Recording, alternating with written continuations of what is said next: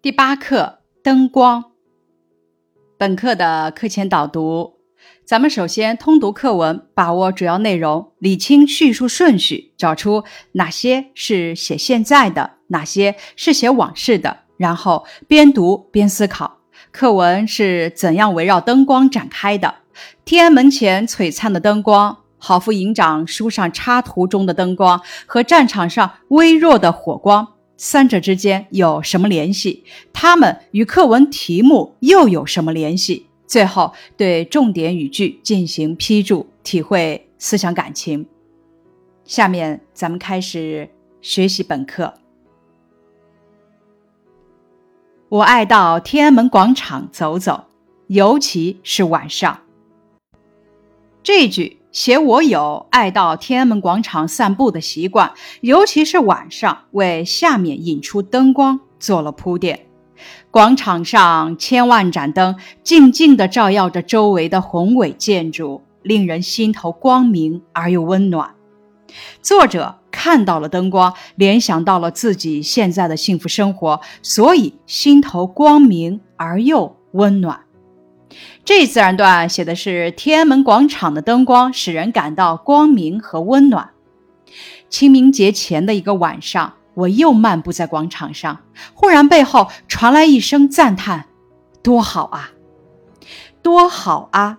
是第一次出现，这是我在欣赏天安门广场美丽的夜景时听到的赞叹。正是这一声赞叹，引起了作者对往事的。回忆，我心头微微一震，是什么时候听到过这句话来着？哦，对了，那是很久以前了。于是，我沉入了深深的回忆。微微一震，表明那件事情一直藏在我的内心深处。设问句起到了强调的作用。深深的回忆，暗指这件事情对我来说是记忆深刻的。这自然段多好啊的赞叹，使我陷入对往事的回忆。本课的第一部分一二自然段写清明节前的一个晚上，作者漫步在天安门广场，听到多好啊的赞叹，引起了对往事的回忆。一九四七年的初秋，当时我是战地记者。此处点明时间和我的身份。挺进豫皖苏平原的我军部队，把国民党军五十七师紧紧地包围在一个叫沙土集的村子里。这里交代了当时的背景：我军包围了敌人，激烈的围歼战就要开始了。天黑的时候，我摸进一片茂密的沙柳林，在匆匆挖成的交通沟里找到了突击连，来到了郝副营长的身边。这句话引出了事情的主人公是谁呢？郝副营长。这自然段写在围歼战开始前，我来到了郝副营长身边。郝副营长是一位著名的战斗英雄。虽然只有二十二岁，已经打过不少仗了。今晚就由他带领突击连去攻破守敌的围墙，为全军打通歼灭敌军的道路。这里介绍郝副营长是位战斗英雄，点名突击连这次的任务是攻破围墙，打开歼敌之路。大约一切准备工作都完成了，这会儿。他正倚着交通沟的胸墙坐着，一手拿着火柴盒夹着自制的烟卷，一手轻轻地划着火柴。准备工作完成了，这是大战前的休息。大战即将开始，而郝副营长是那么平静，表明他是一位身经百战的战斗英雄。他并没有点烟。却借着微弱的亮光看摆在双膝上的一本破旧的书，书上有一幅插图，画的是一盏吊着的电灯，一个孩子正在灯下聚精会神的读书。主要写了书上插图的内容。他注视着那幅图，默默地沉思着。此处写的是郝副营长被那幅插图深深的吸引了，那幅插图触动了他的内心。这一段写的是郝副营长借着火柴微弱的亮光，看书上孩子在电灯下读书的插图，默默的沉思着。多好啊！他在自言自语。突然，他凑到我的耳朵边，轻轻地问：“记者，你见过电灯吗？”这是本文第二次出现“多好啊”。郝副营长面前摆着一本书，上面一幅插图画着一个孩子在电灯下聚精会神的读书。这里的“多好啊”就是对这种生活的赞美。我不由得一愣，摇了摇头说：“没见过。”我说的是真话。我从小生活在农村，真的没见过电灯。此处我向他承认，我也没见过电灯。一愣是说他的话出乎我的意料。听说一按电钮，那玩意就亮了，很亮很亮。他又划着一根火柴，点燃了烟，又望了一眼图画，深情地说：“赶明胜利了，咱们也能用上电灯，让孩子们都在那样亮的灯光底下学习，该多好啊！”听说是对美好生活的憧憬，意味深长，又又表现了郝副营长对未来美好生活的向往。这是本文第三次出现“多好啊”。这个多好啊！是郝副营长对未来生活的憧憬和向往，这里面寄托了他的梦想和希望，也成为他浴血奋战、英勇献身的动力。他把头靠在胸墙上，望着漆黑的夜空，完全陷入了对未来的憧憬里。靠，望。献这三个动词表现了郝副营长对美好未来的期盼。这一自然段写郝副营长对光明的向往和对未来的憧憬。半个小时以后，我刚回到团指挥所，战斗就打响了，三发绿色的信号弹升上天空，接着就是震天动地的炸药包爆炸声。守敌的围墙被炸开一个缺口，突击连马上冲了进去。没想到后续部队遭到敌人炮火的猛烈阻击，在黑暗里找不到突破口，和突击连失去了联系。此处写的是后续部队和突击连失去联系，为下文郝副营长点燃书本给部队照亮前路埋下伏笔。这一自然段写的是战斗打响后，后续部队在黑暗中与突击连失去联系，整个团指挥所里的人都焦急地钻出了地堡，望着黑黢黢的围墙。黑黢黢写出了当时攻击受阻的环境。突然，黑暗里出现一星火光，一闪又一闪。这火光虽然微弱。对于寻找突破口的部队来说，已经足够亮了。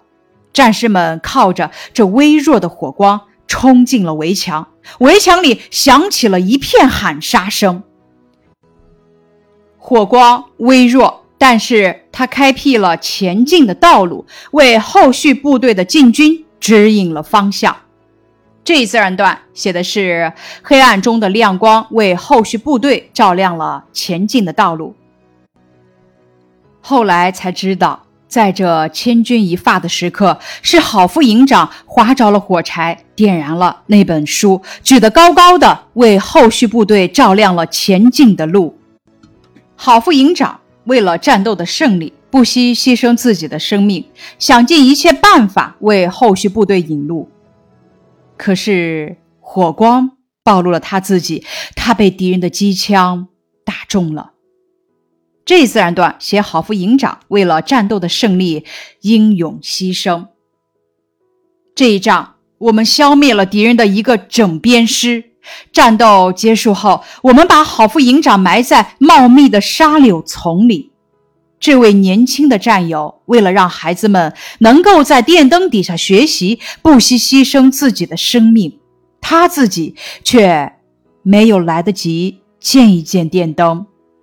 年轻的战友是对年仅二十二岁就在战斗中光荣牺牲的好副营长的痛惜。孩子们能够在电灯底下学习，是幸福与安定生活的象征。强调好副营长是为理想而献身的。最后一句话也是对前面情节的呼应。本课的第二部分三至十一自然段讲述了关于灯光的往事。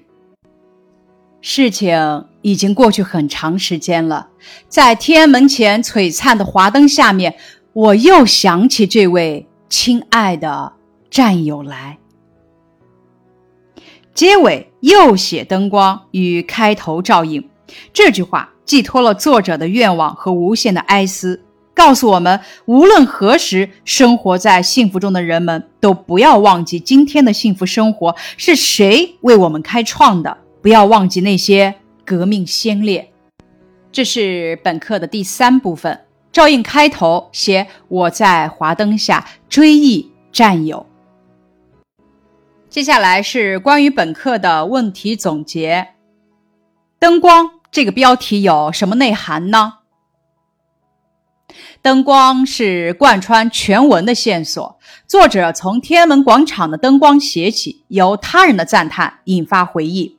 郝副营长在没有灯光的夜晚划火柴看书，书中。画的正是孩子在灯光下读书的情景。郝副营长点燃手中的书本，像明灯一样帮助战士们找到突破口。他也因此而牺牲。最后，从回忆转回现实，回到天安门前璀璨的华灯下。灯光，特别是电灯，是新时代新生活的象征，让孩子们。都在那样亮的灯光底下学习，是郝副营长这样的革命先烈憧憬并为之奋斗的新生活的缩影。接下来一题，想一想课文哪些地方是写现在的，哪些地方是写往事的？课文的开头和结尾写的是现在，中间的部分是对往事的回忆。课文是以灯光为主线来写的，以灯光引起回忆，再回到灯光，采用的是倒叙的方式开头，首尾形成呼应。看到灯光，人们往往想到光明、温暖，进而联想到幸福生活。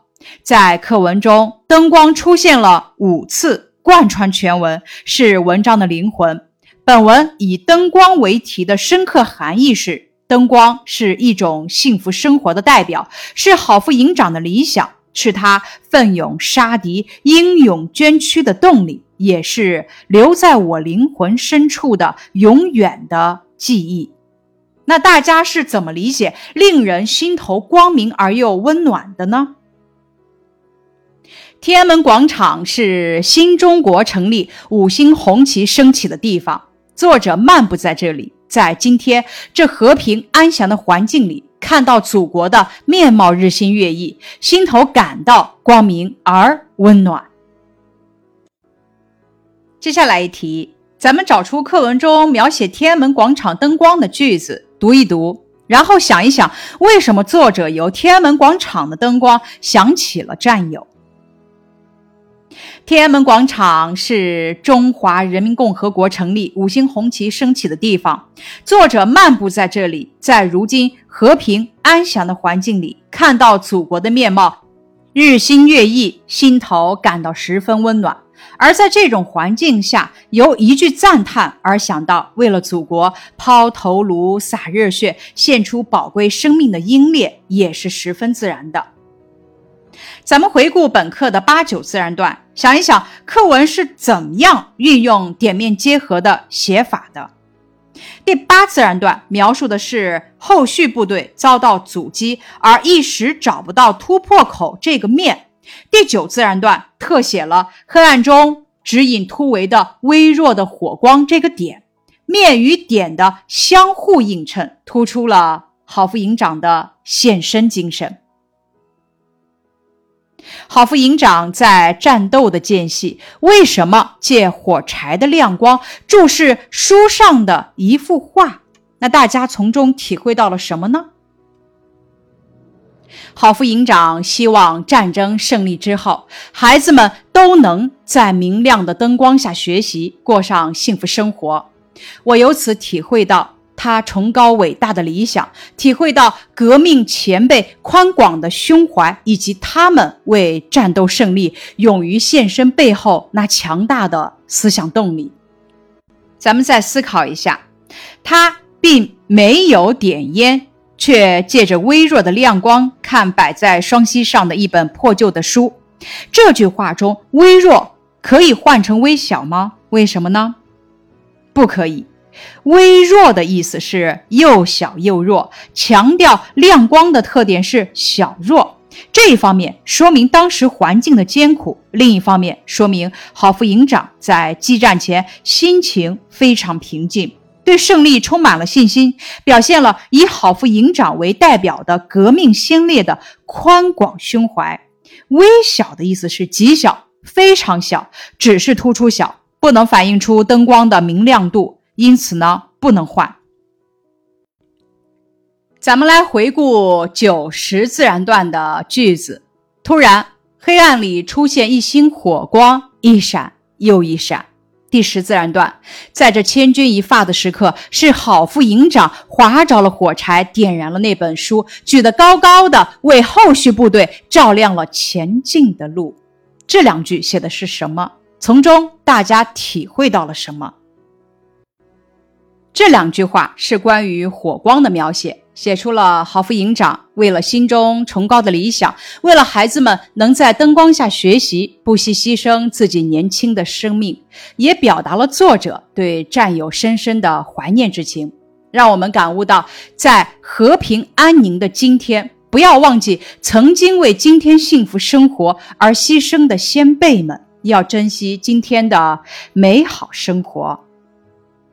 清明节是个缅怀先人的节日，寄托着人们无尽的哀思。有一首以清明为题的诗，其中最著名的两句是什么呢？清明时节雨纷纷，路上行人欲断魂。咱们思考一下，我怎么会想起郝副营长这位亲爱的战友呢？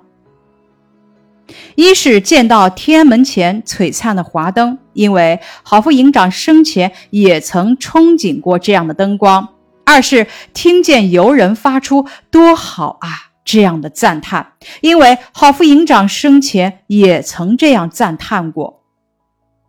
文中三次出现了“多好啊”，请大家找一找，想一想，他在文中有什么深刻含义呢？第一点是对天安门广场灯光的赞叹，引起了我的回忆。第二点，郝副营长看了书中插图时的自言自语，对图上的孩子能在灯光下看书深感羡慕。第三点，郝副营长心中充满了对未来美好生活的憧憬。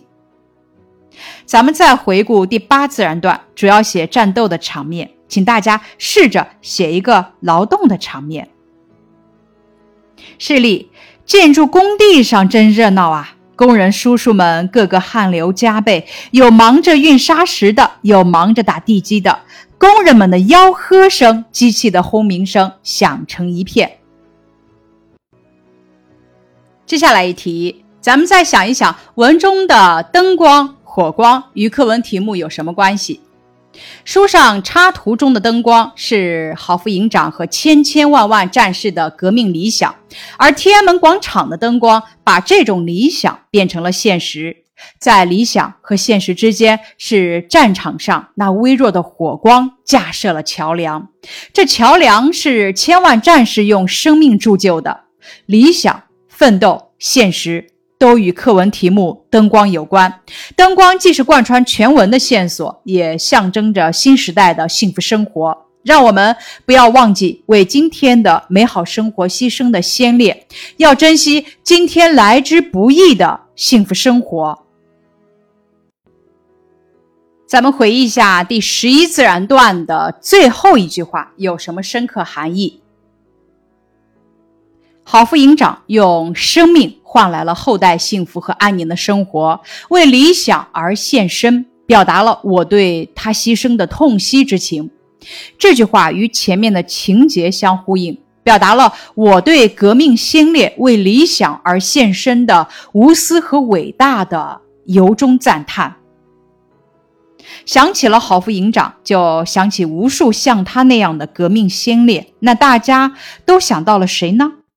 答案是里，我想到了抗美援朝战争中的邱少云，在一次执行潜伏任务时。他不幸被敌人的燃烧弹击中，全身被火烧着。为了不暴露目标，他一动不动，活活被烧死，用自己的生命换取了整场战斗的胜利。普普通通的灯光，却寄托着革命先烈对美好生活的憧憬。咱们可以咨询一下爷爷奶奶和爸爸妈妈，调查了解一下灯具的变迁，来说一说你从中都能感受到什么。从菜籽油灯到煤油灯，从白炽灯到各种各样的节能灯，灯具越来越高级，说明我们的生活水平在不断提高。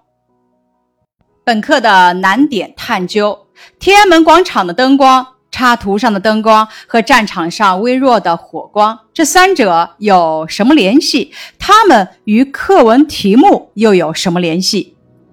插图上的灯光是郝副营长和千千万万战士的革命理想，天安门广场的灯光是由这种理想变成的现实，从理想到现实是战场上微弱的火光，架设了桥梁，这桥梁是千千万万战士用生命铸就的。它们都与题目“灯光”有关。灯光既是贯穿全文的线索，也象征着新时代的幸福生活。本课的主旨概括：作者通过天安门广场的千万盏灯和听到的“多好啊”，回忆起关于灯光的往事，塑造了郝副营长不怕牺牲、英勇献身的英雄形象。歌颂了革命先烈为理想而献身的无私和伟大，说明了今天的幸福生活来之不易。学习了灯光这篇课文，大家都有什么收获呢？本文中的灯光是理想，战场上的火光让这种理想变为现实。灯光和火光之间有着密切的关系，找准这种事物间的联系，就能知道文章的主题了。这是一篇回忆往事的课文，开头写的是现在，然后引起回忆，采用倒叙的方式，首尾形成呼应。那什么是倒叙呢？倒叙是根据表达的需要，把事件的结局或者某个最重要、最突出的片段提到文章的前边，然后呢，再从时间的开头，按照事情原来的发展顺序进行叙述的方法，大致有三种。一是把结局提前，二是把中间扣人心弦的部分提前，三是由眼前事物引起对往事的回忆。本文采用的是第三种，是由眼前事物引起对往事的回忆。作者由天安门广场的灯光写起，接着叙述过去的事情，在结尾又回到写灯光。课文的主体部分是对往事的回忆。结构紧凑，含义深刻。这种写法可以给读者造成强烈的悬念，使故事更加精心。咱们在运用倒叙的写作手法时，必须有过渡句或者过渡段来衔接。当倒叙的部分叙述完毕，回到顺序时，要交代清楚，否则就会使文章的脉络不明，影响内容的表达。咱们学习了灯光这篇课文，是不是看到了革命英雄的精神之光？一位年仅二十二岁的副营长，为了让孩子们将来能够在电灯下学习，牺牲了自己年轻的生命去换取战斗的胜利。所以，咱们应该珍惜现在的幸福生活，好好学习，将来报效祖国。以上是《灯光》这篇课文的学习内容，感谢你的收听。